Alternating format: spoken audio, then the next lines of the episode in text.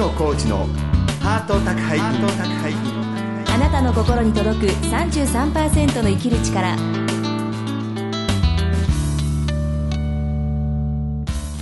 ご機嫌いかがですか？作家の月野コーチです。松井ひろえです。月野コーチのハート宅配便。今週も番組をお聞きのあなたに33%の生きる力をお届けします。いやー月野さん暑くなりましたね。ねえ本当もう7月ですからねあのーこのスタジオもなんかうだいぶ暑いですけど、節電節あ電節電でね。そうだからもう汗かきかきっていうか汗垂らしながら放送しましょうよ。もう今や日本全国どこ行っても28度っていうかね。うんそうですよね。私もはいうただでさえあ油分泌する方なんですけど、えもう至る所で分泌してですねもうぎべっとりしてますよ顔中。あ確かになんかこう今も肌感がちょっとベトって感じですギねトギトギトって感じいやでも私もやっぱりこの暑さで化粧の浮きが早くなった気がしますね。浮くわけ。化粧がこうペタッとついていてそこを油が化粧を押し上げて。そうそういうことですよ。恐ろしいですね。恐ろしいでしょ そんなだから女性はそんなすごいことが顔で 地殻変動みたいなことが。起きるんですよ。ちょっとずれたりするんですよ。だからこうしっかり抑えないといけないんですよね。抑えて。抑えない化粧を抑えて。化粧を抑えないといけないんです。大変ですね。顔面土砂崩れですか？ちょっとそれ言い過ぎなんじゃないですか？今ね。顔面土砂崩れ。これいいフレーズですよ。ですか？でも日本全国の女性の皆さんがそういうことで苦しまれてる。うん、君まろに負けないフレーズが今できました。そそこにいらっしゃるお母様方。顔面像崩れみたいな。顔面土砂崩れです。流動化。顔面、ねえそれぜひ使ってもらいたいと思いますけど。まあ、でもね日本中みんなそうなんで、えね顔油まみれになっても、はい。でもあれ汗かくっていうのは、うん自然のほら冷却効果ですから、水出して蒸発することによって、え。あの冷まそうという人間がこう、はいね、もう天然クーラー、顔ね、体からん。汗かきながら、ええ。汗かけばかくほどほら冷却効果が、ねえ。ねあの私あるあの音楽番組で、はい。松任谷由実さんがあのその美しさを保つ秘訣みたいなね、うん。話の中で自分の汗がうん。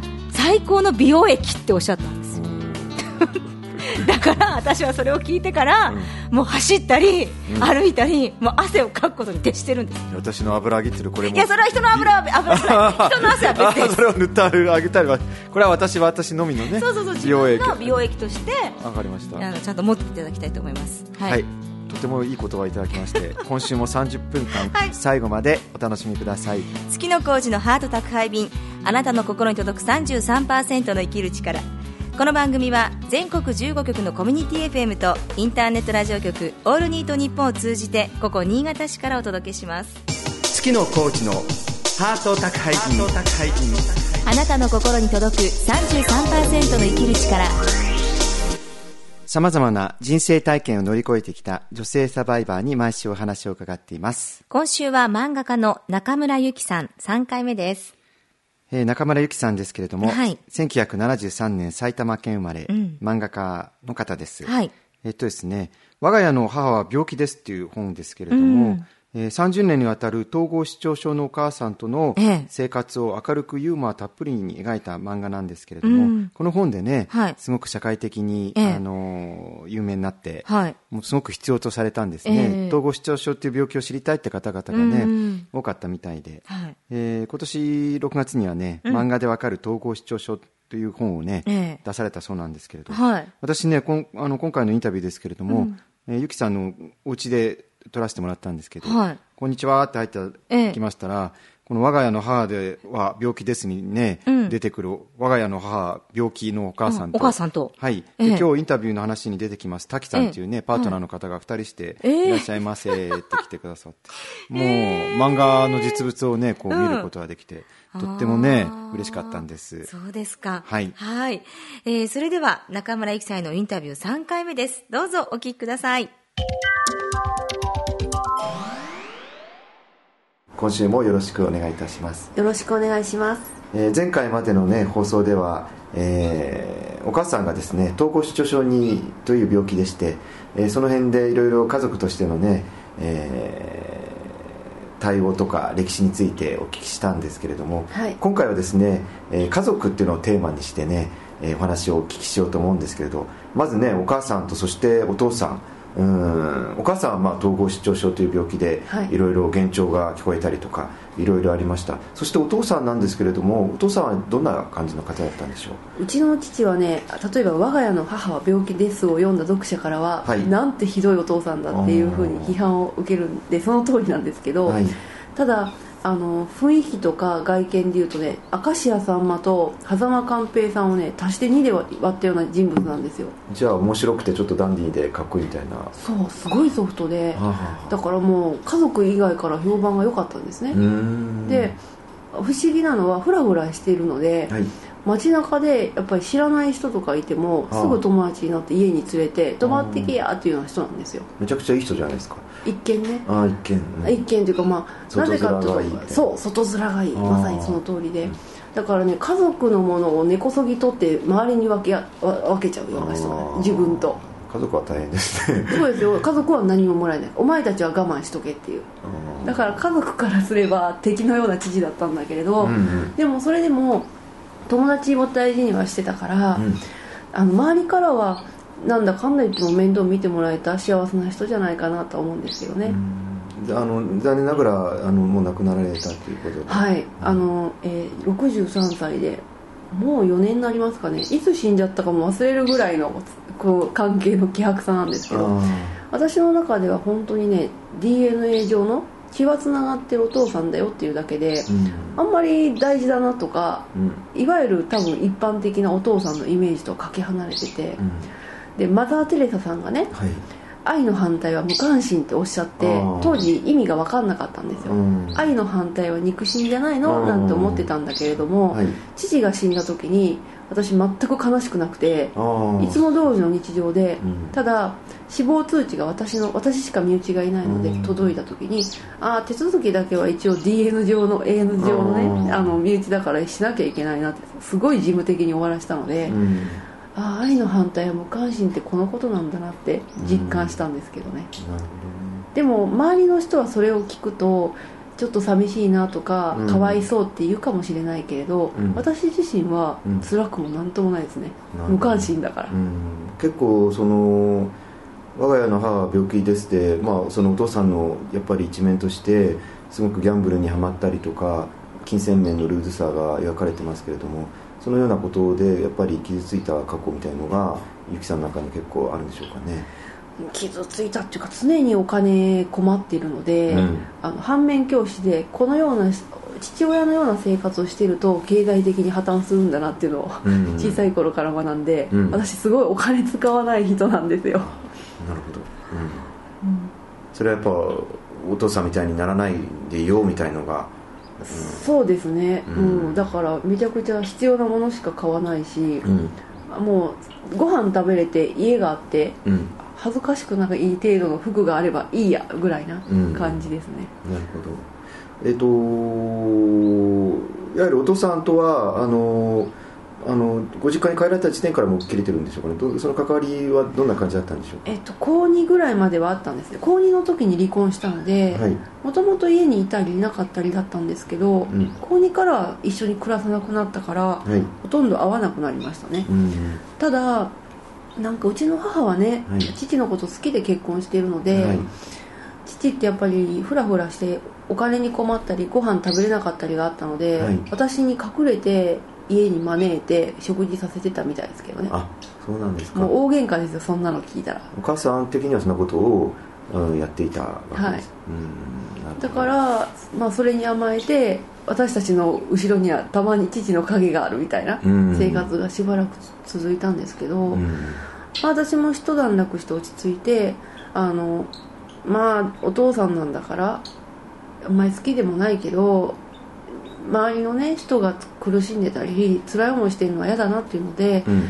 たまに服を送ってあげたり食事をご飯食べさせてあげたりとかはあったんですけど、うん一度お金を渡したことがあってそれからお金の無心が始まったんですよ。それはゆきさんがおいくつぐらいの時なんですか？24ぐらいの時ですね。ああそうですか。あの食べ物しか与えてはいけないと思ってたんですよ、うん。金銭を与えたら人間は変わるって。ええ。だけどちょっと時間もなかったので、まあ、だいぶ父もおとなしくなってるから大丈夫だろうと思ってお金は送ったらまた表変しちゃったので、結婚を機に全く縁切りましたね。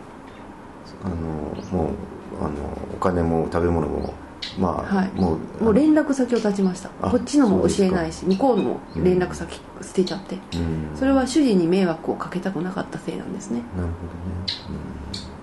うん。わかりました。まあそれが、えーお父さんとの関わりなんですけどそれで今、まあ、ご主人というお名前が出てきましたけれども、えーパートナーの滝さん漫画の中でも実は登場していて滝さんという方で、えー登場なさいますけどその出会いとそのゆきさんにもたらしたものっていうのはどういうような感じだったのかっていうのを。そうですね。主人のとの出会いっていうのは、はい。私がちょっと漫画が描けない時期があってしんどくなっちゃって、はい。その時にあの弟子入りでもして勉強させてもらえよって言った漫画家さんのはい。職場ではい。先輩としていたという、あでそこで初めの第一印象はね彼マスクかけてて頭坊主頭なのですごいいかつい感じで,、うんうん。で人と目を合わせないんですよ。あそうですか、うん。で挨拶とかしかしないし初めに聞いたのはあの雑談でねうん。ちょっと場を和ませようと思って、はい。今一番欲しいものは何ですか？って職場の先輩全員にしたんです。そしたら主人は「金」って言った。わかりやなんてすい人です人だって思って、うん。いやこの人とはきっと私とは話し合わないわっていうことでもう一線一線を越えないみたいな。坊主でマスクで金ですからね。銀行強盗みたいな。なるほど。これはああいうちょっともう距離を持とうとそう。思われた。でもいつからその距離が縮まってたんでしょうか。それがちょっと仕事で失敗したことがありまして。ゆきさんが。はい、師匠に怒られちゃったんですね。絵描くのに何かですか？はい。あの黒く塗るところなのにあの逆のことをしちゃったみたいな。ベタ時代ベタって言いますけど。いやベタをしちゃいけないところにベタしちゃったベタじゃないとそれは大変な間違いですね。でちょっと落ち込んでたら、うん。あの帰りに一人でとぼとぼと深夜ね家に帰る時にチラリラリンってメールが鳴って、そんなに気にしなくてもいいよって俺もやったことあるからっていうメールをくれてあらこの人ねいかつい顔してうん。冷たそうな人間なのに、心はホットなんじゃんみたいなうんところがあって、いい人ですね。そこから好感を持つようになってう、んで時間とともに職場も慣れてきますよね、はい。でそんな中ですごくねあの仕事に責任感があったりとかああとどんなに自分より後輩でもうん先輩でもあ態度を変えないんですよ。あなるほど。だからあこの人は信頼できる人だなと思って、まあ、まさか結婚するなんてつゆも思わなかったけれど、、はいい人だなっていうふうに思うようになりましたね。自分の中だいぶ変わってきましたね。はい。銀行強盗からいい人にそうです。変化変化しました。それから？それから、はい。あのまあ、職場泊まりの職場も多かったし泊まることも多かったんですよ、はい。仕事は漫画なんでね。ああそうですね。でその中で大晦日に実家に帰らないっていう先輩を集めて我が家で鍋パーティーしたことがあって、おー。でその時に主人主人じゃなかったんですけど母親がね旦那を見て「いやゆきあの人と結婚したらいいよ」って言い始めましてで私としてはいい人だけどそんな対象でも思ったことないしあその時では、うん。私結婚するつもりなかったんですよ人生として。もうお父ちゃんどうあか。どこでもないし。それ、えー話が元にも出ますけどそのお父さんにねそんな感じでしたから。だから結婚は地獄の始まりだみたいなのがあって一人のが楽だわって思ってたから結婚するつもりなくて。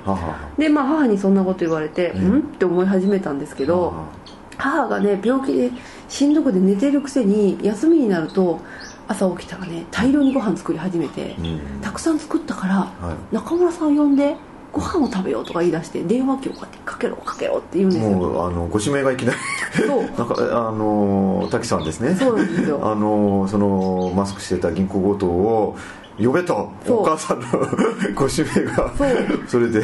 ほんで、はいい、やもう先輩だってね、はい年中一緒に職場で顔を合わせてるのあーそうにですよね。また休みの日まで嫌だろうしかもこんな美味しそうじゃないご飯と一般家庭のねあそうですか。って思ったら、電話したら「行くよ」って来るかあらいつの間にか仕事場でも一緒だしうん。家でもご飯一緒に食べるようになってうん。年中一緒にいるじゃんみたいな状況になってあーなるほど。おややややって感じで。まずはじゃあお母さんが気に入ったんですね。はい。なんか滝さんにおそのオーラがいいオーラが出てたんでしょうかね。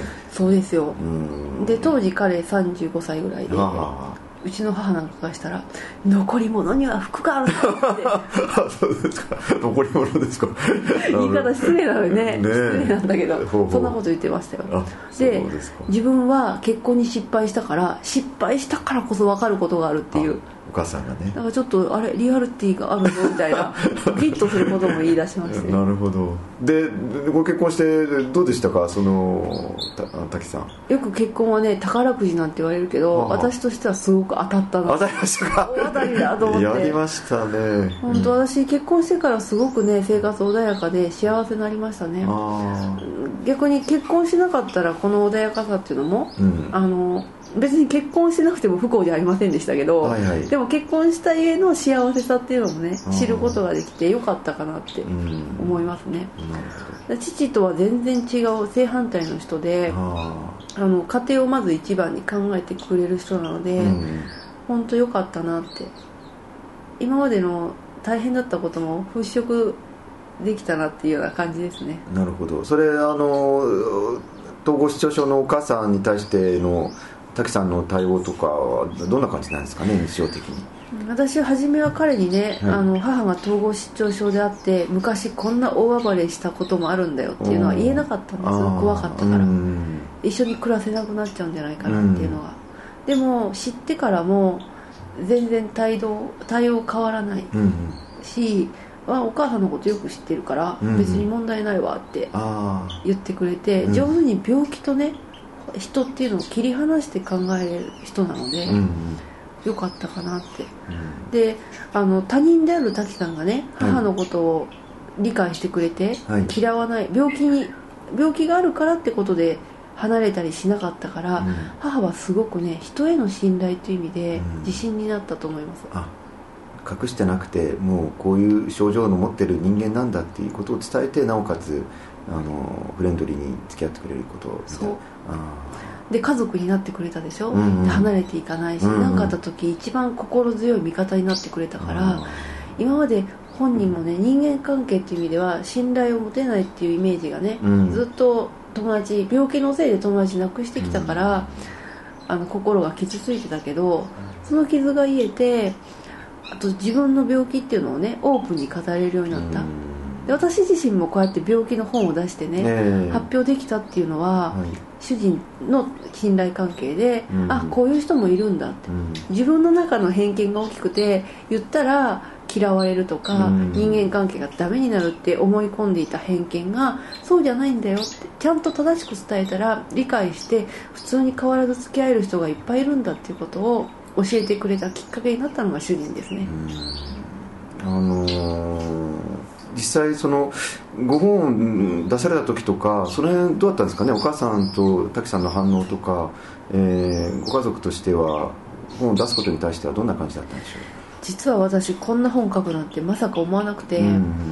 芸能人にやってほしかったんですよ他力本願だけど。芸能人で病気持ってる方に、うん。カリスマ性のある方が実は自分の家族がこういう病気あるんだよって言ってくれたら、うん。社会がもっとゴロッと変わるんじゃないかなって、うんうん。で思ってたけどなかなかそうならなくてうちの母のが30周年を病気で迎えてね。30周年。あ今年で30年経ったって言って誰かねそろそろ統合失調症をね、うん。有名でカリスマ性のある人が語らないかななんて言ったら、そんなの待ってないであんた漫画家なんだから自分で書いてみなさいよって言われたのがきっかけなんですよね、あ書こうと思って。なるほどね、だけどやっぱりうちの母の症状ってひどいところもあって、うん。それで偏見を助長したら嫌だなっていうのもあったからはい、なかなか踏ん切れなかったんですけど、うん。じあの主人がね主人と私の親友が、はい。そんな症状怖かないわって知らないで治療しないことが怖いことだから、うん。あそね。その治療しなかったらこんなこともあるんだよっていう方を知った方が、うん。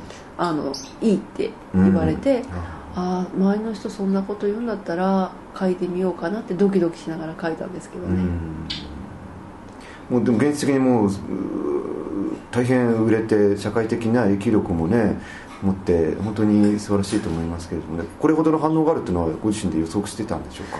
うーんそこまでは予測してなかったんですけど、うん。ただ私もしかしたら、はい。すぐに絶版されるんじゃないかなって思ったんです、うん。やっぱりこのせいでね統合失調症の患者がみんなね包丁振り回したりするような患者だと思われたら困るっていう方がいっぱいいて、はい一応家族会の方とかね、うん。何人かに相談はしてたんですけれども、はい。でもそうなったら私も一番辛いことだから、うんうん。まあ仕方ないなと思って、うん。でどうどう転ぶんだろうと思いながら責任は私にあるわけだし著者だから、えそう思いながらドキドキして発売前と発売してからしばらくはね眠れない日でしたね。えなるほど。でも実際問題あの一般の人がすごい手に取ってくれてねあ病気この統合失調症って勝手に誤解して理解してた部分もあるけど脳の病気でちゃんと治療すればね怖いこともないし回復できるんだなって言ってくださる方がめちゃくちゃいて、うん。1000通ぐらいはがきも来ましたね。ああそうですか。すごいですああねちゃんと伝わってるっていうのが分かって、うん。安心しましたね。ご本の中にもあのこれはあの私の母の症状であるみたいなの正し書きありましたけど、まあ、それあの統合失調症でもいろんな症状が、えーあありますから、まあ、それはお母さんの一つの症状ではサン,、まあ、サンプルの一つ、ね。はい。私の周りでも最近統合失調症の方が多いんですけれども結構今はその中村さんとかのお力もあって初期で医療にかかってその激しい症状が出ないで日常生活を送っている方も結構いるみたいな現状なんでしょうかね。ものすごく増えてますよ、うん。それはあのひどい症状を知っているっていうか、うん。昔発症して、うん。なかなか回復が難しかった患者さんを多く見てきた私には、うん。嬉しいし衝撃的なことなんですけど、はい。昔は発症したら絶対入院させるみたいなイメージだったけど、うん。今は急性期で発症してひどい状況でも入院しないでお薬で自宅で治療して回復している人もいっぱい出てきてるようです、なるほどね。やっぱどんな病気でも初期の治療っていうのはやっぱり、えー大事っていうことで。最近あのゆきさんですけど漫画でわかる統合失調症って本を出されたってことではい。この本もいわゆる社会的啓蒙としてねあの統合失調症のご理解にねえーつながればいいみたいな感じなんでしょうかね。そうですね。当事者の人がね自分の病気を知って自分がどうやって治療していきたいかってどうやって付き合っていくかっていうのが分かるのが一番回復のために必要なことなので当事者の人が病気について知るための本になればいいなとそういう願いがあって作った本です。えー日本評論者さんから、えー現在発売中ですので、えー、Amazon 等でも買えますのでぜひ、えーお手に取ってね読んでいただけたらと思います、えー今週は中丸ゆきさんのインタビューでした。ありがとうございました。ありがとうございました月野コーチのハート宅配便。あなたの心に届く33%の生きる力。ハート宅配便今週も私月野コーチと。松井宏恵がお送りしています。ねえあのインタビュー、はい。私一番心に残ったのは、うん。あのお母さんがねええ「えー我が家の母は病気です」をうん。書いてみたらとこう、ねえ背中を押してくれたこと。そうですよね。ねあのゆきさん自身は、うんうん。あの有名なねえうん。あの人がね統合失調症に症について書いてくれないかなっていうことをおっしゃってましたけど、ええ。それがねお母さんの一言で、あなたが文学なんか書けばいいじゃないって言ってくれたそうです一言って本当大きいですよね。それがなかったらね、うん。あのゆきさんあのね漫画家なんで、ええ。別に普通の漫画結構ね銀河タッチの漫画を描いてたらしいですけど漫画家の人としては。はい。でお母さんに言われたんで、はい。ちょっとユーモアのある感じで漫画を描いて、ええ。でもねあの今回の本もそうですけれども、はい。このゆきさんのコミックエッセイでね救われてる人ものすごくたくさんいると思うんですよ、うーん。それ当事者の人がまず第一ですし、ええ。ご家族もね、はい。えー、と統合失調症っていう病気になったっていうとね、まあ、すごく混乱してどうしたらいいんだろうかって、うん。ね、あの混乱にいる人が多いと思うんですけど、はい。そんな時に、ええ。そのとっても明るくほのぼのとしたうん。漫画の中で、あこういう病気でこういうふうにしたらいいんだなっていうのがね、ええ。当事者の人も家族の人もねうん。分かることができて、えー今日のお話でもありましたけど、うん。早期でね、ええ。病院に通院できたりとかね、はい。そういうふうに、えーなってるようでみんなそれでもお母さんの ね。ね一言からですもんね。ねなんかあの上品ないいお母さんでしたけど 私はお会いしましたから、ねうんなんかすごいねおしゃれしてて、ううん素敵でしたよ。そうですか、うん。いやでもねその統合失調症っていうね病気についても、うん。そのまあユーモアとか笑いがすごい皆さんのこう理解につながるっていうことですから、うん。そういうこうまあユーモアとかってすごく大事なんだなってことも感じましたね。やっぱり人に伝わるってことでね、ねトゲトゲしい感じよりも、うん。あのねまあ、人間っていうのは必ずユーモアありますんで、ええ。生きるってこと自体なんか、まあ、はい。悲劇でしたら喜劇の部分あるじゃないですか、うんそういうふうにね、えいろいろ伝わっていけばないいなと本当に思ってます。そうですね。ハート宅配便来週も引き続き漫画家の中丸ゆきさんが登場です。どうぞお楽しみに。番組では皆さんからのお便りをお待ちしています。気軽に送ってください。メールアドレスはメールアットマークハート 33.com 番組のツイッターアカウントはハート33ハート33です。それではまた来週。お相手は月野浩二と松井宏恵でした。月野浩二のハート宅配便あなたの心に届く33%の生きる力この番組は全国15局のコミュニティ FM とインターネットラジオ局オールニートニッポンを通じてお届けしました。